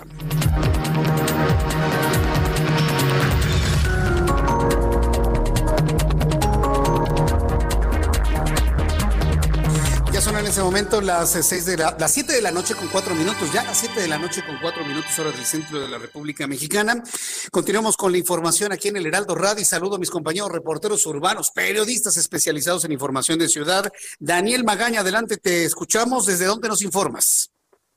¿Qué tal, Jesús Martín? Muy buenas noches. Nos ubicamos en este momento en la zona del anillo periférico sur, justamente en la incorporación hacia la carretera Picacho, justo los carriles laterales, eh, bueno, pues con algunas complicaciones, eh, precisamente en esta incorporación, por eh, pues algunos vehículos automovilistas que se estacionan afuera pues, de algunos giros mercantiles de esta zona, pero a partir de aquí el avance mejora en dirección a la avenida de los Insurgentes Sur, sentido opuesto, donde ubicamos todavía complicaciones viales, Jesús Martín, es en la incorporación hacia Camino Santa Teresa, las personas que ingresan a través de esta vía hacia la colonia Jardines del Pedregal. Es el reporte. Muy buenas noches. Gracias, muy buenas noches, Daniel Magaña. Y saludo a Augusto Atempa. ¿En qué zona del Valle de México te encuentras, Augusto? Jesús Martín, yo me encuentro en la zona poniente, reporte desde la avenida Constituyentes, presenta avance lento desde el Panteón Dolores hasta el cruce de la Reforma, un tramo que estarán recorriendo los automovilistas en aproximadamente 10 minutos. Para aquellos, eh, aquellas personas que buscan llegar hacia la zona de Santa Fe, en sentido contrario a la, a la vialidad se mejora considerablemente, solo presenta una pequeña retención en el cruce con la avenida de Observatorio, llegando a este punto el avance es constante con dirección hacia periféricos. Jesús Martín, mi reporte. Muchas gracias por esta información, Augusto. Seguimos pendientes. Gracias, seguimos pendientes. Bueno, pues el reloj marca en estos momentos las siete con seis, las siete con seis, hora del centro de la República Mexicana. Mire, sobre el asunto de, de Joe Biden, el nuevo presidente de los Estados Unidos, quiero compartirle que recibió un mensaje por parte del Papa Francisco. El Papa Francisco, el jefe de la Iglesia Católica, bueno, pues envió un mensaje al nuevo presidente de los Estados Unidos. Animó al nuevo presidente de Estados Unidos a fomentar la reconciliación y la paz, le pidió el Papa Francisco en su país como en todo el mundo en un mensaje de felicitación por la toma de posesión de su cargo. Mejor ya lo felicitó el Papa, mejor ya lo felicitó el Papa que el presidente mexicano, pero ¿sabe qué? Sí hay un mexicano que habló sobre la llegada de Joe Biden para redondear esto, y me refiero a Ricardo Monreal. Ricardo Monreal, quien es el presidente de la Junta de Coordinación Política del Senado, señaló que con la llegada de Joe Biden como mandatario de los Estados Unidos, México debe impulsar una política de cooperación y de entendimiento recíproco y dejar atrás los aparentes desencuentros que se presentan entre ambos países. En un mensaje vía Twitter, Ricardo Monreal dijo que México debe impulsar una política de cooperación y entendimiento recíproco, la cual deja atrás los aparentes y mediatizados desencuentros que se presentan entre ambos países al final, eh, al final de la era Trump. Entre estos, que el propio presidente de la República no reconoció el mismo día de las elecciones a Biden como ganador. Mencionó que debe dejar atrás acontecimientos como la posición del Ejecutivo Federal mexicano en torno a las elecciones presidenciales, es decir, el reclamo de no haberlo reconocido en el mismo día de la elección. Y debo decirle, no lo reconoció ni en la elección del 3 de noviembre, ni hoy, ni hoy absolutamente. Entonces, eh, el, uno de los socios del bloque comercial más importante de América, y podría decir de los más importantes del mundo, no le han mandado ni un guiño al nuevo presidente de los Estados Unidos. Ya nos lo dijo Juan Guevara. ¿Cómo lo calificó? Que es una actitud muy tonta. Así lo dijo Juan Guevara y yo comparto la visión. Yo no entiendo cuál es la necedad de nuestro empleado en Palacio Nacional de insistir en no reconocerle a Joe Biden cuando es nuestro principal socio los Estados Unidos. Esto nos muestra solamente una cosa, que está completamente en otra realidad, que no reconoce la realidad que tenemos. ¿Y cuál es la realidad? Que el demócrata Joe Biden es el presidente 46 de los Estados Unidos. Y esa es la realidad, pésele a quien le pese, duélale a quien le duela. Y para poder resolver muchos problemas, primero tenemos que poner los pies sobre la tierra y reconocer las cosas como son. Bien, cuando son las siete con nueve, me da mucho gusto saludar a Andrea Merlos, nuestra editora general del Heraldo de México. Mi querida Andrea, me da mucho gusto saludarte como todos los miércoles. Bienvenida. Buenas noches, Jesús Martín, y saludos a todo tu auditorio. Bienvenida. ¿De qué nos vas a platicar hoy, Andrea? Jesús Martín, pues fíjate que en el Heraldo de México, en su versión impresa, hemos estado, pues, poniendo mucho el dedo en un tema que nos parte el corazón y además periodísticamente nos parece muy relevante, que es este concepto de exceso de mortalidad. Y Jesús Martín no es ni más ni menos que esta cifra negra, por llamarla así, en el tema de delincuencia, de las muertes que hay por COVID en México y que y cuya cifra, digamos, oficial no refleja la realidad que estamos viviendo. Lo que descubrimos a partir de documentos oficiales de la, de la Secretaría de Salud, Jesús Martín y Auditorio, es que por lo menos hay un 38% y todavía estamos cortos de muertes asociadas a COVID, es decir, este, este tema de la neumonía, tema eh, de muertes respiratorias y eso sumado a todos aquellos registros o no registros que hay eh, a nivel, digamos que oficial.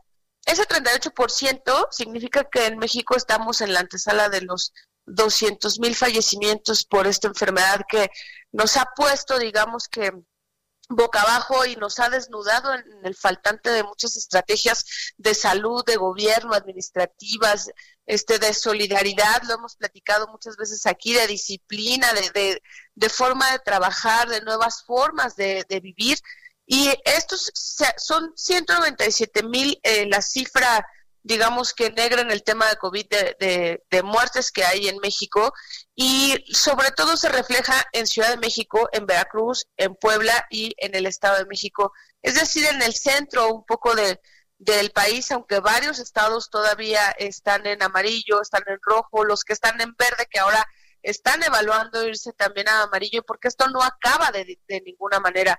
Y los registros de salud lo que dicen es, yo solo puedo informar los registros que sé que son COVID, digamos que con una prueba en mano, los demás los pongo como eh, directa o indirectamente asociados con COVID y pues sabemos que eso es más directo que indirecto, ¿no? Este, ahora los médicos te hablan que no existen las gripas en estos tiempos, que no existen las toses normales ni irregulares en estos tiempos y por lo tanto pues mucha gente que desgraciadamente está falleciendo en casa o que eh, digamos que fallece sin saber eh, un, o sin tener un diagnóstico en condiciones a veces de pobreza y de, de, incapacidad total de acceder a un sistema de salud justo para todos, pues estas personas no están para nada en los registros, Jesús Martín. Ese es el asunto. Yo, es un problema de registro de la realidad que vivimos en México en materia de, de COVID-19. Y hace rato lo comentaba del, presidente, que está él en otra realidad en materia de COVID estamos en otra realidad. Nosotros vemos algo, los médicos en los hospitales ven otra realidad, el gobierno y la Secretaría de Salud y su vocero ven otra realidad. Eso nos puede traer problemas, pero ya en el corto plazo, ¿eh? ¿Tú cómo lo ves, Andrea?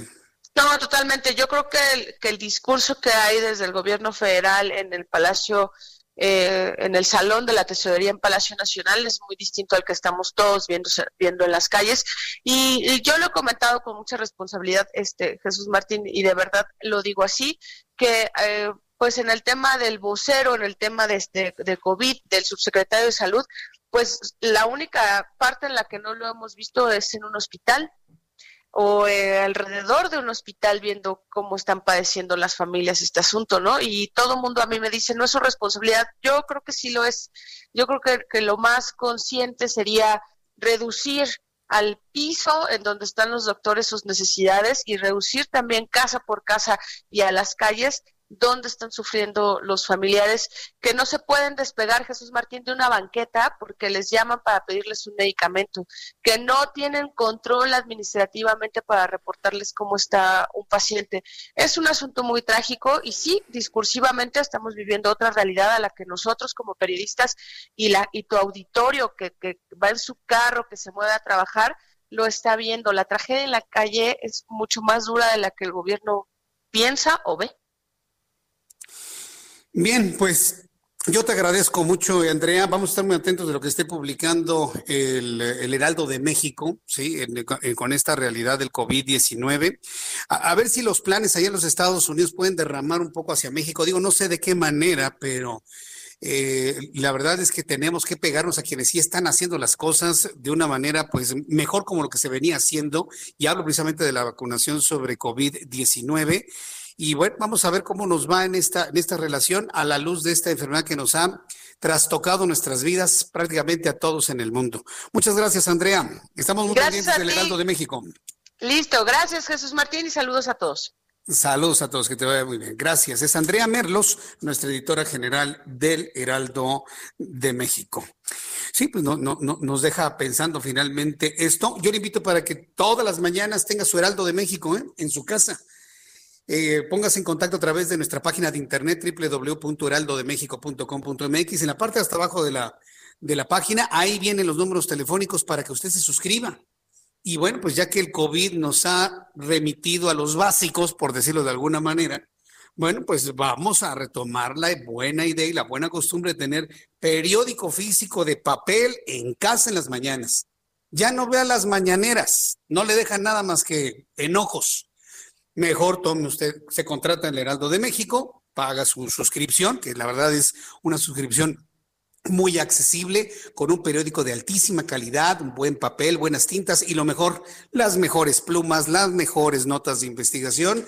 Se lee en la mañana su Heraldo de México con el desayuno, con el café, lo complementa con nuestros programas de radio, de televisión y de web y va a ser usted la persona mejor informada de su entorno, se lo puedo asegurar. Entonces, hagamos eso, hagamos eso, hagamos esto una buena costumbre de volver a leer el periódico todas las mañanas. Yo le invito para que se suscriba al Heraldo de México.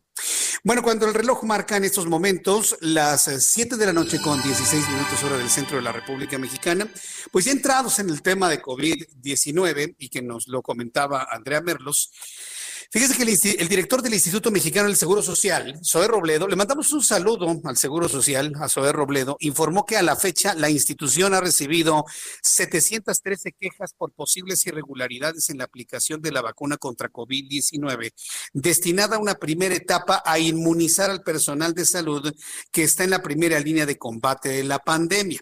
En una videoconferencia de prensa, el funcionario señaló que estas son las quejas recibidas y no los casos, pues varias de estas quejas podrían corresponder a una misma persona o a un mismo caso. Eso es lo que comentó.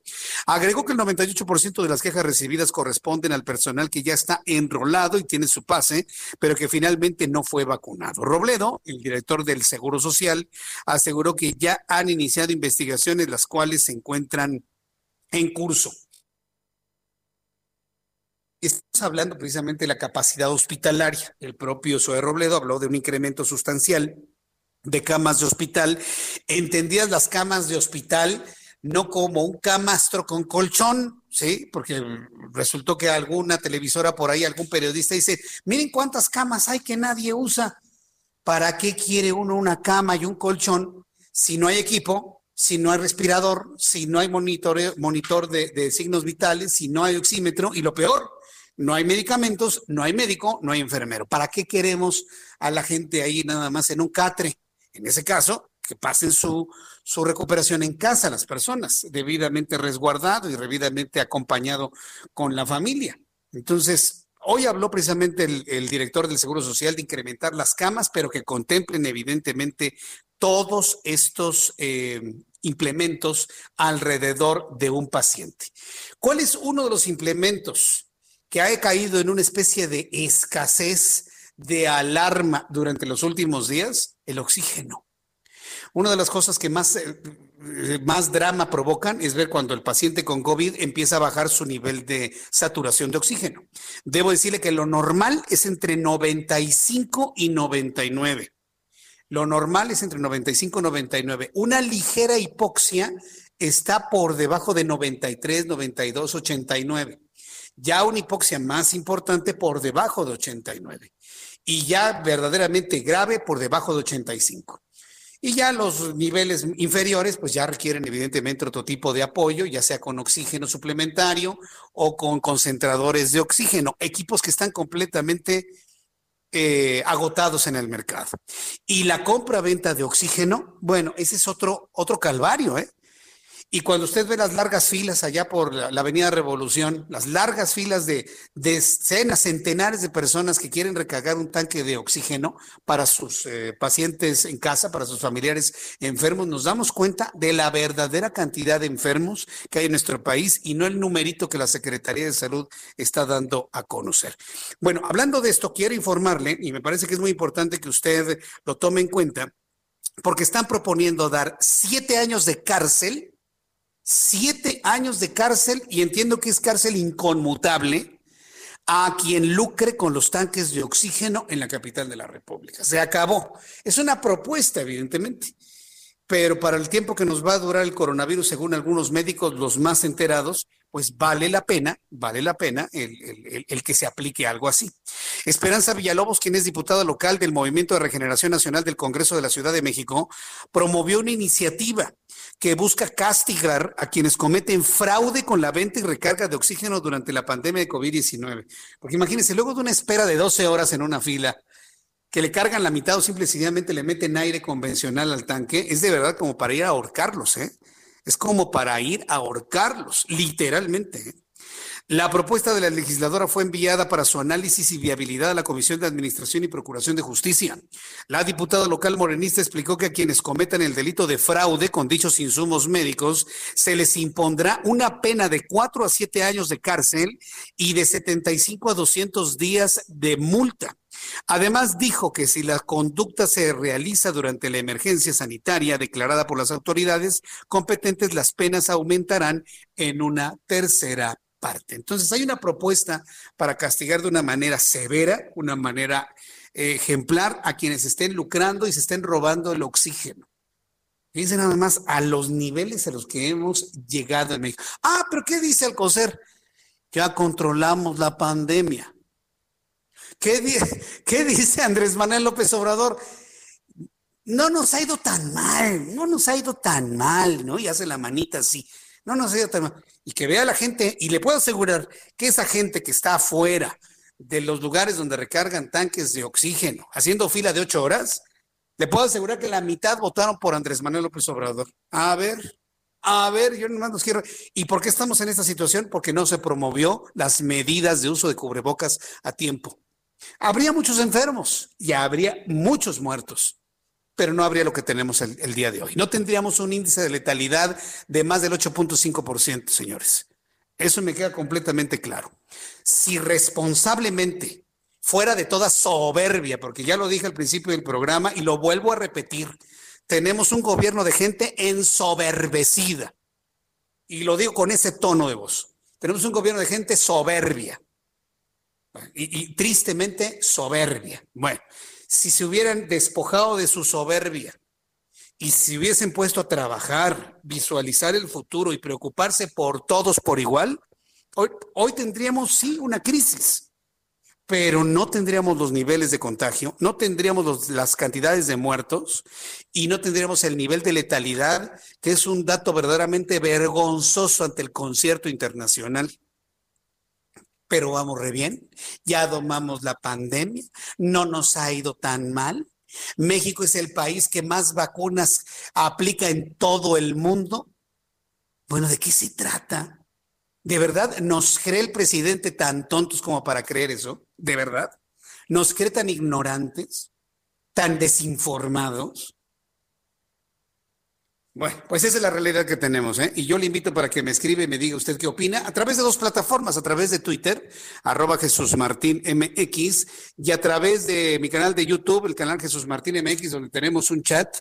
Y yo le quiero agradecer a Esther Zárate, dice las vacunas, las está, Dice, vaya Arboledas haciendo fila de ocho horas para cargar un tanquecito que dura cuatro horas en servicio. Cande Apolinar, esto lo deben estar haciendo, fingiendo ser honestos. Esto es demagogia. Eh, dice Delia Barrera que AMLO debería llamarse Ciencuentos.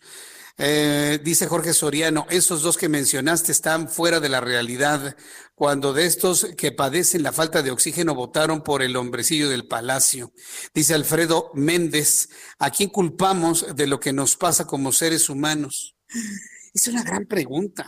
Mire, nosotros siempre estamos, los seres humanos por naturaleza, siempre queremos buscar al titiritero, al que tiene la culpa, al que tiene la culpa pero se ha puesto a pensar que tal vez lo que estamos viviendo en el mundo entero, porque esto no nada más es de México, la diferencia entre país y país es la forma en la que se manejan las cosas, pero el drama es de toda la humanidad.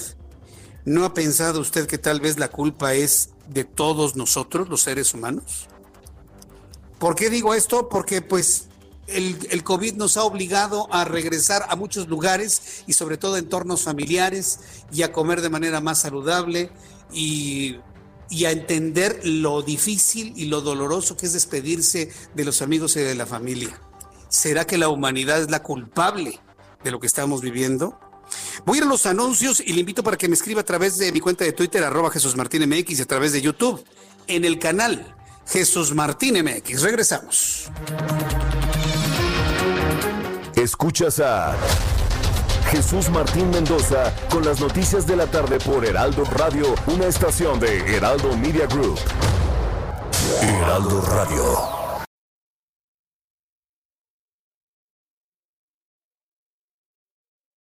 Heraldo Radio. Escucha las noticias de la tarde con Jesús Martín Mendoza. Regresamos.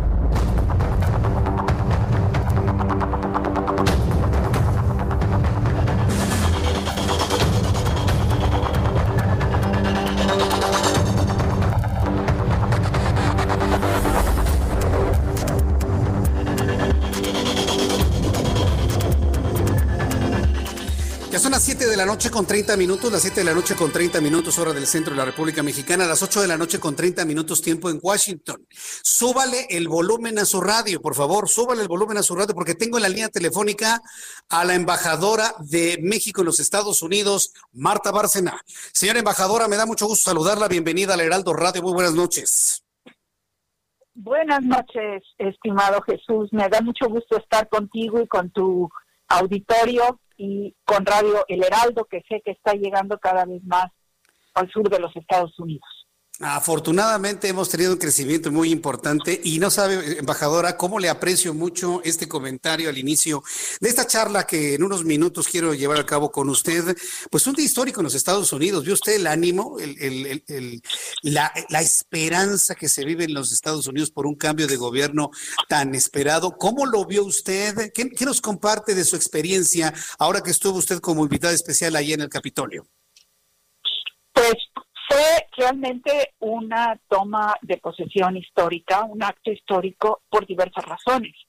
No solo porque se llevó a cabo en días posteriores a ese asalto inédito que hubo el Capitolio, que el 6 de enero, que algunos han calificado aquí como insurrección, eh, pero se llevó a cabo en medio de una pandemia que obliga al distanciamiento social y que entonces no pudimos ver esas masas de personas que venían a festejar a su presidente porque no estaban las circunstancias ni de seguridad ni sanitarias propicias para ello. Y vimos en cambio un mar de banderas entre el Capitolio y el monumento a Washington, el, el obelisco, pero al mismo tiempo vimos una ceremonia muy sobria, muy elegante y que mandó el mensaje central del llamado a la unidad de los estadounidenses después de eh, la polarización que se vivió durante las elecciones e inmediatamente posterior a las elecciones. Y al mismo tiempo, con todos los símbolos y la participación, las participaciones que hubo, fue un reconocimiento a la diversidad de los Estados Unidos. Desde la poeta, la joven poeta Angela Gorman, que estuvo eh, magnífica, con una poesía verdaderamente conmovedora, hasta la, la bombero que hizo justamente el juramento de lealtad a la bandera eh, con idioma de señas también, hasta la participación de J. Lowe hablando en español, eh, la jueza Sonia Sotomayor, la primera latina que tomó el juramento de la vicepresidenta Harris, y por supuesto la vicepresidenta Harris, que es hija de inmigrantes jamaiquino y de la India, eh, mujer, la primera mujer vicepresidenta en la historia de los Estados Unidos, y un presidente, Joe Biden, que ha sido senador desde los 29 años, que fue vicepresidente en dos ocasiones, que ha sufrido tragedias familiares que hacen de él lo que todo el mundo lo describe en Estados Unidos, quien lo conoce, como un tipo decente, digno. Yo lo conocí, y esto es algo que no he contado, sino hasta ahorita lo conocí Hace muchos años, cuando vine de becaria Fulbright a un curso a la Universidad de Delaware, justamente, un curso sobre seguridad nacional de los Estados Unidos, y parte de las visitas de ese curso fueron a los dos senadores de Delaware, Tom Carter, que es un senador por Delaware, y el entonces senador Joseph Biden, que era el presidente del Comité de Relaciones Exteriores. Un hombre que conoce a México, que ha viajado por México, que conoce América Latina y que fue apasionado en su discurso de hoy, un discurso de conceptos, un discurso desde el alma, no fue un discurso de diseño de compromisos de gobierno o de políticas públicas, eso ya lo habían anunciado antes y lo están cumpliendo ahorita con las primeras órdenes ejecutivas que está firmando y el envío al Congreso de la ley migratoria, pero fue un discurso de conceptos y de llamar al alma de los estadounidenses a la necesaria unidad para enfrentar el futuro. Bien, pues hay un conocimiento profundo y por lo que puedo escuchar, embajadora, pues una, una enorme esperanza, ¿no? De que las cosas mejoren en los Estados Unidos y que evidentemente eso derrame hacia países como México, tomando en cuenta que somos eh, de los principales socios comerciales de los Estados Unidos y que mucho de nuestro comercio exterior depende de, los Estados Unidos, de la Unión Americana. Hoy Ricardo Monreal, senador de la República, hablaba de la importancia de iniciar cuanto antes, pues la comunicación y los acuerdos más allá de los desencuentros mediatizados, así lo decía Ricardo Monreal. Ya existe un plan de acercamiento, de diálogo entre el gobierno mexicano y el nuevo gobierno de los Estados Unidos para no nada más eh, continuar con la buena relación en todos los sentidos con los Estados Unidos, sino potenciarla, hacerla crecer, embajadora. Sí, yo creo que esto corresponde dar la instrucción a la Secretaría de Relaciones Exteriores. Lo que hace la embajada es mandar los informes y propuestas a la Secretaría sobre las áreas de oportunidad y cómo tenemos que trabajar en esas áreas de oportunidad y dónde se puede avanzar y hasta dónde. Y también ahorita con el cambio en el gabinete y en todas las diferentes estructuras de gobierno de los Estados Unidos, estamos identificando quiénes van a ser ahora nuestros interlocutores, ¿no? Para, para justamente decidir a qué nivel se pueden resolver ciertos temas y a qué nivel se pueden resolver otras. Tenemos importantes aliados en el Congreso. Yo simplemente en estos días he seguido hablando con todos los congresistas hispanos, con varios senadores, ya sabiendo que venía el proyecto de, de reforma migratoria, justamente para estar ahí. Vamos a tener a la ex embajadora de Estados Unidos en México, Roberta Jacobson, trabajando en el Consejo de Seguridad Nacional, temas de la relación con México, de la frontera y Centroamérica. Entonces ahí tenemos una interlocutora de privilegio. Vamos a tener otros interlocutores también de origen latino. Bueno, pues el secretario de Salud para cualquier cooperación en COVID es Javier Becerra, de origen mexicano, mexicano-americano, que era el procurador general de California y que tantas batallas dio por los trabajadores indocumentados y por otros temas. Entonces, yo creo que se puede avanzar y potenciar esa relación en temas que hasta ahora habían sido temas de ficción, como migración, yo creo que puede tener un aspecto mucho más positivo, temas de frontera para cambiar la narrativa de esa eh, eh, esa que prevalece de que la frontera es crimen y violencia, y yo creo que no es solo eso, ni mucho menos, al contrario, la frontera es sinónimo de innovación y creatividad, y tenemos que trabajar en temas de cooperación educativa, científico-técnica, de medio ambiente. Y no es que no, no que tengamos que hacer algo que no hayamos hecho, sino como bien dices, Jesús Martínez, es potenciar lo que estamos haciendo, elevarlo, duplicarlo, triplicarlo para beneficio de nuestras comunidades. Y trabajar de Completamente manera de acuerdo. con las comunidades. Sí, yo estoy completamente de acuerdo. Uno de los primeros pasos, embajadora, es como lo precisamente lo escribía y lo comentaba el senador Ricardo Monreal, es tratar de, de eliminar esa percepción mediática, y subrayo, percepción mediática de una especie de desencuentro al no existir un reconocimiento el mismo día de la elección en los Estados Unidos y al no estar mencionado dentro de los primeros contactos con líderes mundiales de Joe Biden. Por ejemplo, mañana se va a comunicar en primera instancia con Justin Trudeau. A nosotros nos hubiera gustado eh, escuchar el anuncio de que en segundo término se comunica con Andrés Manuel López Obrador por el mismo hecho que estamos en un acuerdo comercial muy importante, podría decirle uno de los más grandes del mundo. Me hubiese gustado escuchar eso, pero no lo escuchamos. Entonces, creo que esa- esos diálogos se vuelven imperativos en el corto plazo. ¿Usted cómo lo ve, embajadora? Yo creo que los diálogos se van a dar y la llamada también entre los presidentes se dará en el momento o, oportuno. Hay que recordar, por ejemplo, que ahorita ya eh, entre Estados Unidos y Canadá hay un elemento de fricción que seguramente será superado, puesto que el presidente Biden anunció la suspensión de la construcción del oleoducto Keystone XL, XL que trae justamente el, el petróleo crudo desde las arenas bituminosas de Alberta a los Estados Unidos por razones medioambientales. Ese es un tema que ha sido un tema de fricción desde hace muchos años entre Estados Unidos y Canadá y Canadá que seguramente abordarán eh, los el primer ministro y el presidente. Yo creo que en su momento, cuando los tiempos así estén maduros, se puede dar la llamada.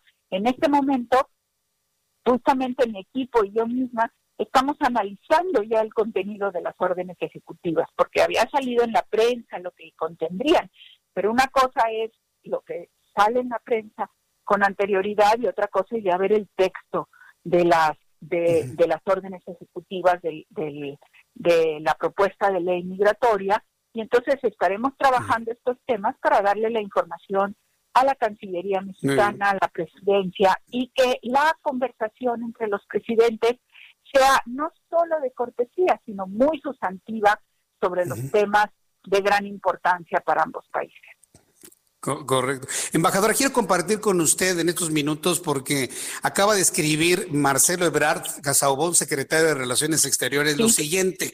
En su cuenta de Twitter escribe el secretario Marcelo Ebrard, México saluda el fin de la construcción del muro, la iniciativa migratoria en favor de DACA y un camino hacia la doble ciudadanía.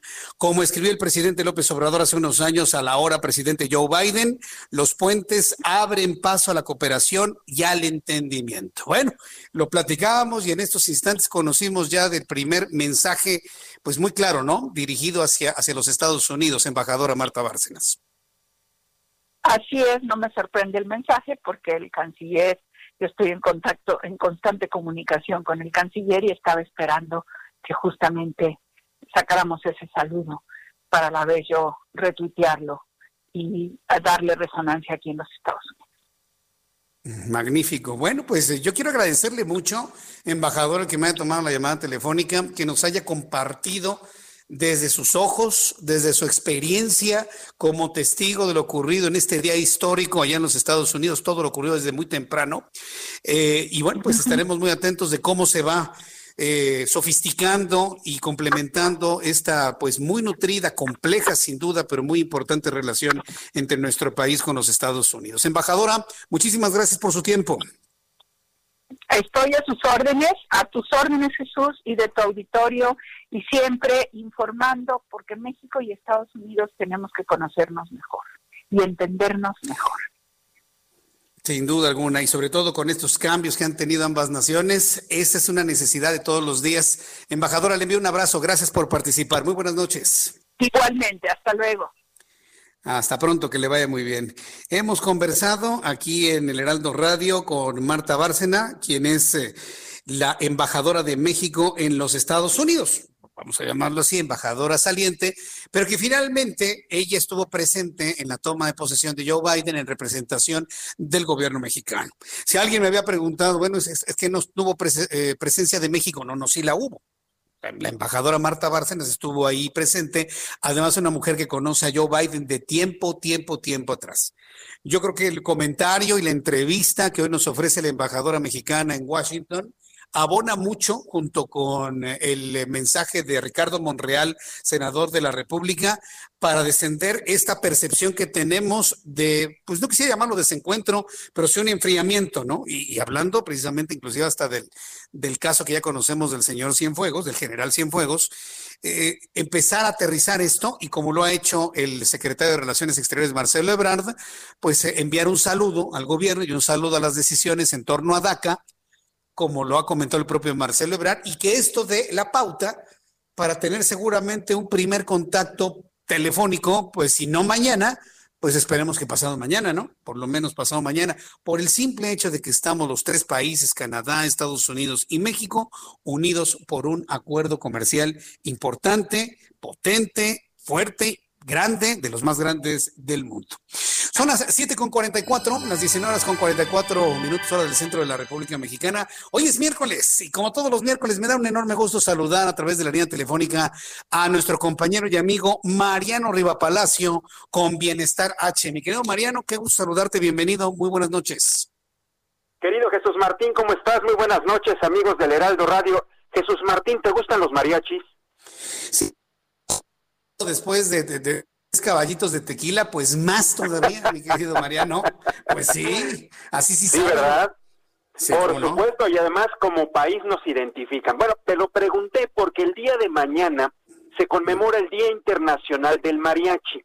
Y como todo sector productivo de la sociedad, pues también se ha visto afectado por la pandemia por el COVID-19. Fíjate, el año pasado, mientras estuve en el Heraldo TV haciendo los cortes informativos, tuve la oportunidad de platicar con ellos en Garibaldi en el mes de abril, cuando apenas esto arrancaba y su plan era, fíjate, llevar serenatas para seguir trabajando y no perder sus ingresos y esperaban que no les pegara tan fuerte la pandemia.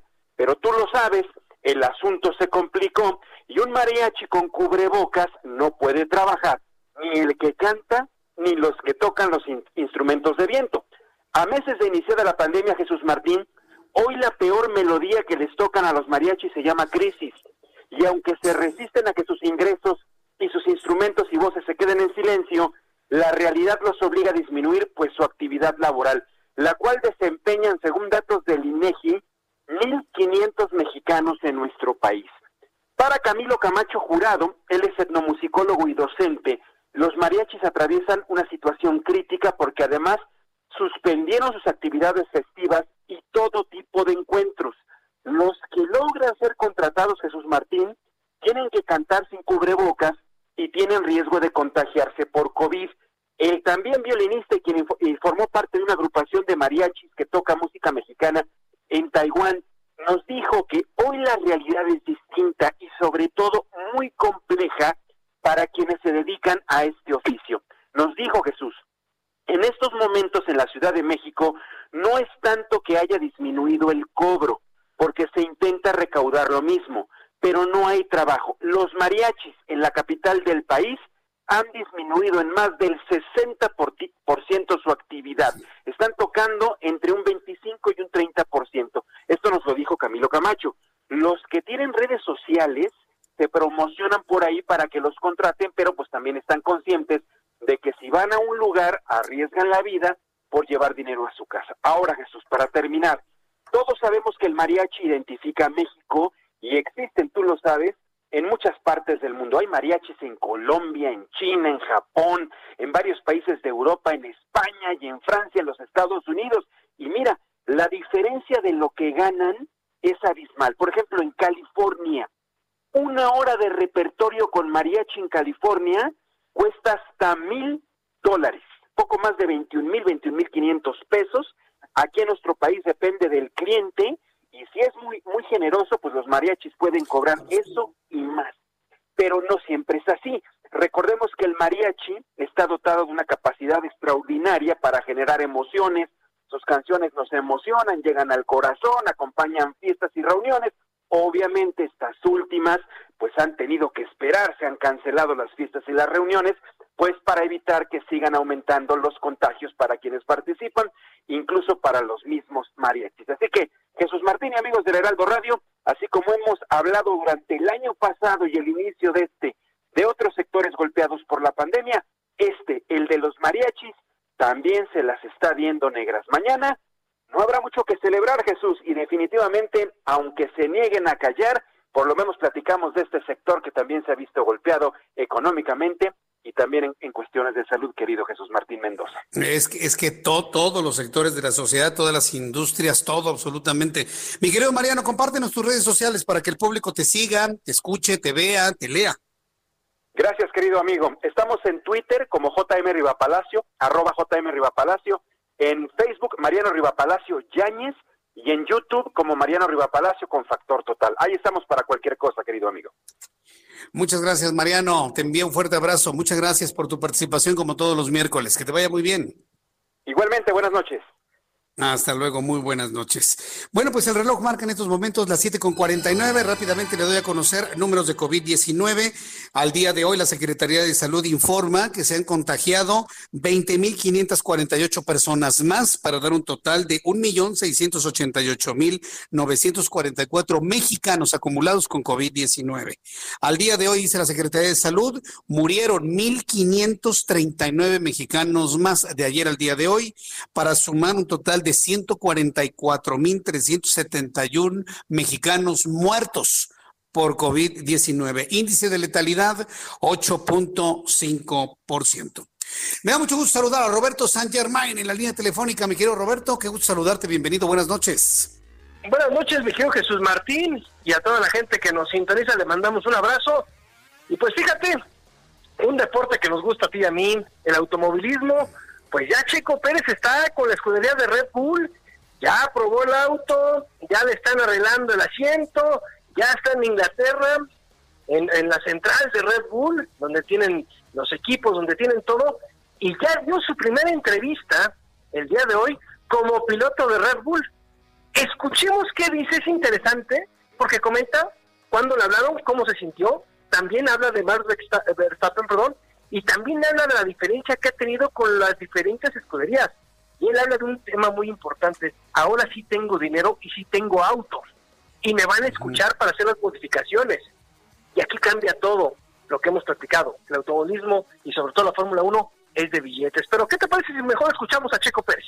Oh, se sintió, fue, fue una emoción fuerte, pero una inyección de adrenalina, de, de, saber que tenía un reto muy importante adelante de mí, pero un reto por el que he trabajado tantos años, eh, una oportunidad única en, en mi vida. Y ser parte de la familia Red Bull es algo que nunca me hubiera imaginado. Eh, de todos los equipos de Fórmula 1 que me puedes poner, eh, nunca me pasó por la cabeza que podía llegar a Red Bull algún día, que normalmente siempre están desde muy jóvenes eh, apoyando a los, a los pilotos jóvenes y tienen su academia de pilotos. Entonces llegar de, de afuera a Red Bull fue algo súper especial y que hayan confiado en mí de esa manera. Estoy muy agradecido con toda la familia Red Bull y, y motivado, con muchas ganas de, de, hacer funcionar esto. Te das cuenta inmediatamente porque han sido tan exitosos, ¿no? Tienen unas facilidades aquí, la gente, la gente que trabaja en este equipo es, es increíble y hay una diferencia importante de, de los grandes equipos a los equipos de media tabla en cuanto a fábricas, en cuanto a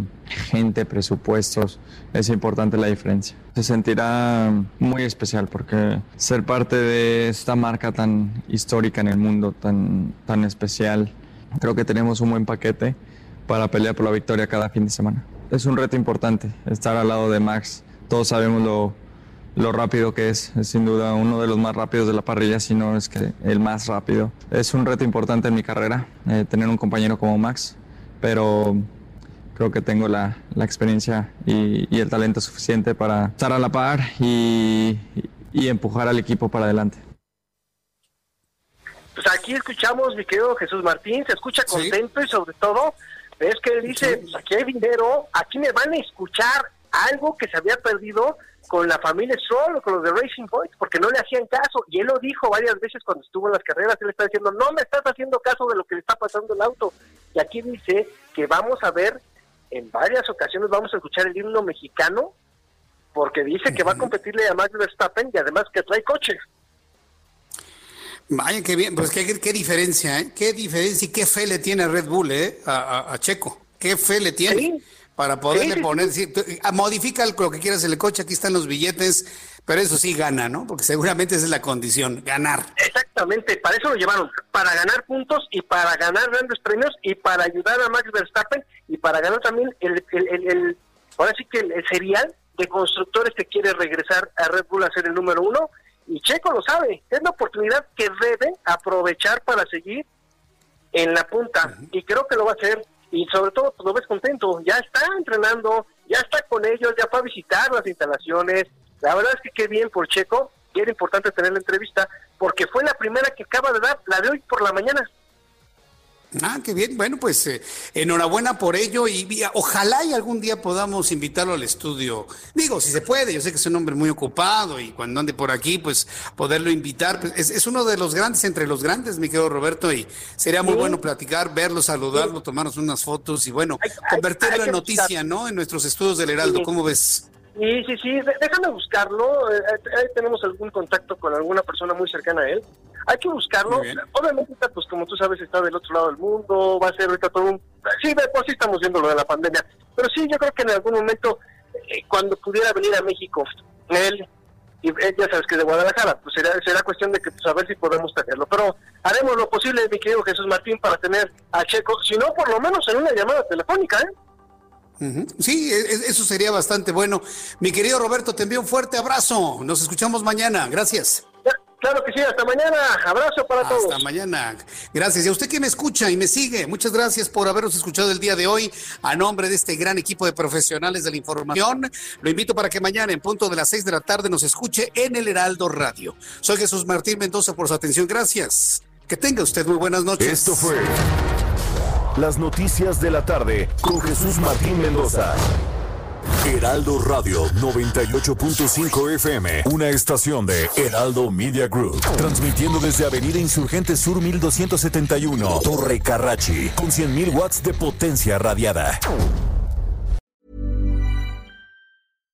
When you make decisions for your company, you look for the no-brainers. And if you have a lot of mailing to do, Stamps.com is the ultimate no brainer. It streamlines your processes to make your business more efficient, which makes you less busy. Mail checks, invoices, legal documents, and everything you need to keep your business running with Stamps.com. Seamlessly connect with every major marketplace and shopping cart. Schedule package pickups and see your cheapest and fastest shipping options from different carriers. With rates up to 89% off USPS and UPS rates. And with the Stamps.com mobile app, you can take care of mailing and shipping wherever you are. Make the same no-brainer decision as over 1 million other businesses with Stamps.com. Sign up with Code PROGRAM for a four-week trial, plus free postage and a free digital scale. No long-term commitments or contracts. That's Stamps.com. Code PROGRAM.